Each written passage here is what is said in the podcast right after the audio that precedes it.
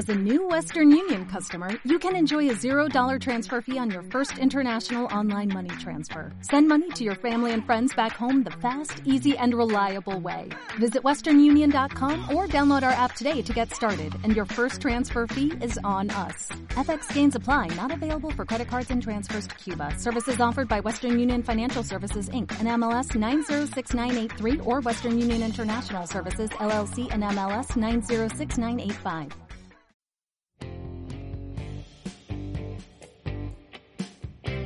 En esta oportunidad presentamos a Valentina y a Ariadna, que han trabajado el año pasado sobre un tema muy interesante y que queremos que ustedes escuchen y se enteren todos en la comarca de que hay dos estudiantes de la escuela 765 que han trabajado sobre este tema. Hola Ari, hola, hola Valen, ¿cómo andan?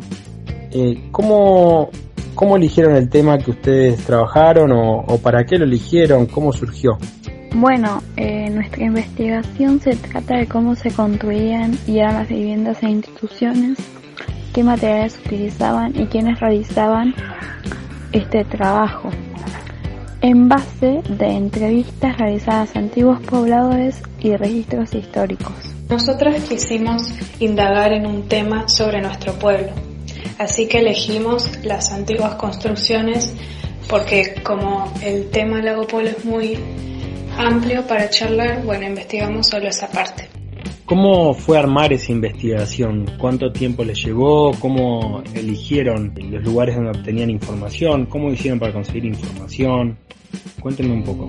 Para comenzar con nuestra investigación partimos desde la escuela haciéndole una entrevista a nuestra bibliotecaria Claudia y ahí ella nos, nos dio nombres con los cuales teníamos que contactarnos para tener más información, nos contó un poco del lago Pueblo y también nos mencionó un libro que se llama La reseña de mi pueblo, que es de Marta Lidia Leiva.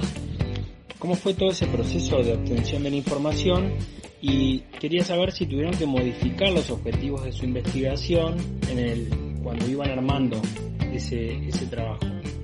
Bueno, la investigación nos llevó aproximadamente cuatro meses y sí tuvimos que modificar algunas cosas, como por ejemplo, eh, nosotros íbamos a hacer también una maqueta del pueblo, como era antes, pero al final no se pudo llevar a cabo porque no tuvimos los recursos suficientes como para armar la maqueta del pueblo. Eso solo hicimos la maqueta de la casa antigua.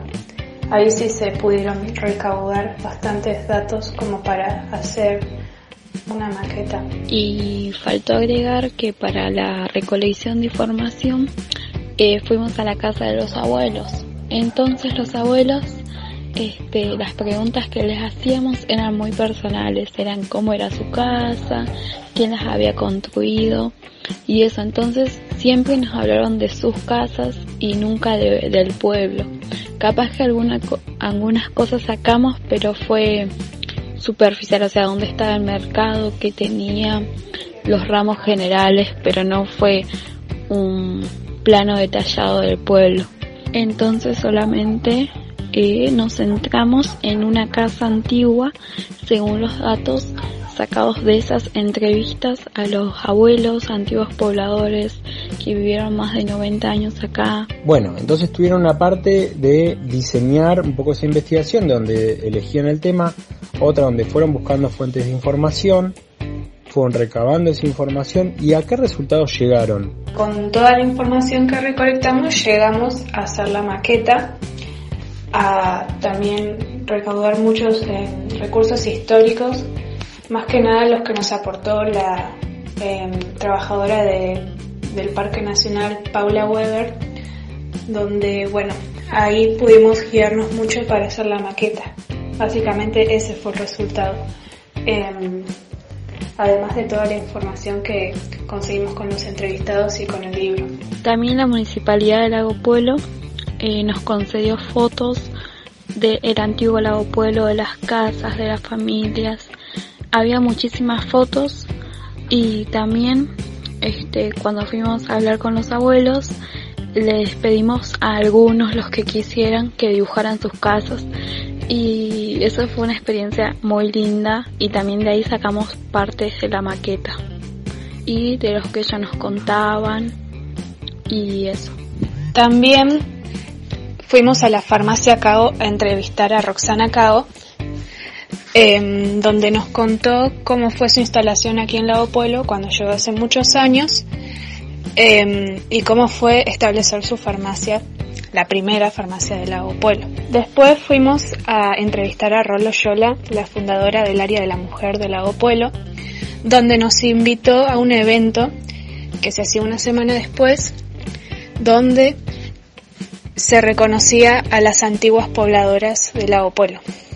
Bueno, fuimos y, y pudimos hacer unas entrevistas más a unas antiguas pobladoras que vivieron en Lago Pueblo durante toda su vida, como 80 años. Bueno, ahora vamos a hacer un ejercicio para los que están escuchando el programa y que no vieron la maqueta.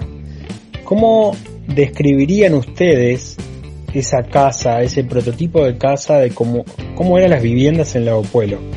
¿Pueden describirla acá en la radio? Así el resto que está escuchando se imagina cómo era esa vivienda y cómo vivía esa gente, esos pobladores en la antigüedad, lo que eran los orígenes del Lago Pueblo. Como no había muchos recursos en la antigüedad del Lago Pueblo, se usaba más que nada lo que había alrededor, como por ejemplo la madera, eh, para las paredes, eh, la tejuela de alerce que se dejó de usar en un momento porque estaba en peligro de extinción, em, pero después para el techo se usaba chapa em, y para la base de las casas se usaba mezcla de barro, de bosta y así. Los que vivían más cerca del lago o del río usaban el piso colgante también este, se adaptaba más que nada a cómo era la situación de cada uno y no, no había una persona que se las construyera, sino eran las propias familias y eso. Por ejemplo, en el caso de Roxana Cao, ella se instaló con una carpa y, y con el tiempo, mientras ella vivía en la carpa, fue construyendo su casa, su farmacia y bueno, ella, ella en su caso trajo todos los muebles, todas las ventanas de Buenos Aires. Pero otras familias de acá eh, estaban mucho tiempo viviendo con ventanas patagónicas, como le decían, que eran pedazos de nylon transparentes en los que se usaba como ventana hasta que se pueda comprar este el vidrio. También nos hablaron mucho de cuando ya estaba la usina, que sería como la con generador, este, la luz se cortaba a las 10 de la, de la noche. Después nos, nos contaron que, el único teléfono que había estaba donde hoy está la biblioteca popular y ahí lo manejaban y era muy divertida esa historia. A partir de toda la investigación que hicieron, todo lo que aprendieron, esos datos que juntaron, ¿qué conclusiones sacan de cómo eran las construcciones antes y cómo son ahora? Y la conclusión que podemos sacar es que en ese momento las casas se construían en base de lo que tenías y tal vez por, podías tardar un año, dos o más en construirte tu casa porque la tenías que hacer vos, entonces era algo más familiar y que esa era la casa de tus sueños, o sea, era tu casa que, que era algo más sentimental también, porque tal vez tenías que vivir primero con tu familia todos apretujados, después una habitación, después otra, después los vidrios, o en cosas similares, sino los que se venían de otros lados, con las carpas, los materiales y y recién empezar de cero y hacerse su casa. Y, también se tenía mucho en cuenta el clima y el entorno en donde se vivía. Tampoco que es como hoy en día que vas a un corralón y tenés todos los materiales. Antes la base en la que llegaban las cosas era bolsón y entonces al principio no había un transporte público o algo que te llevara.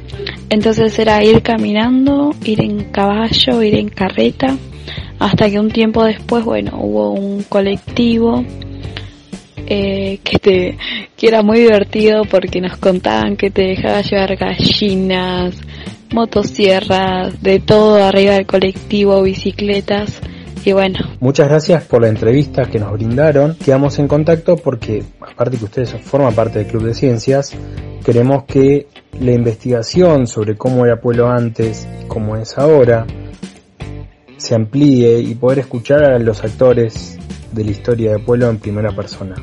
Un abrazo. Buenísimo Nacho, estamos en contacto, un abrazo grande y la próxima les contamos más detalles. Gracias Nacho por la entrevista. La próxima vamos a venir con más detalles y más curiosidades del lago Pueblo. Beso.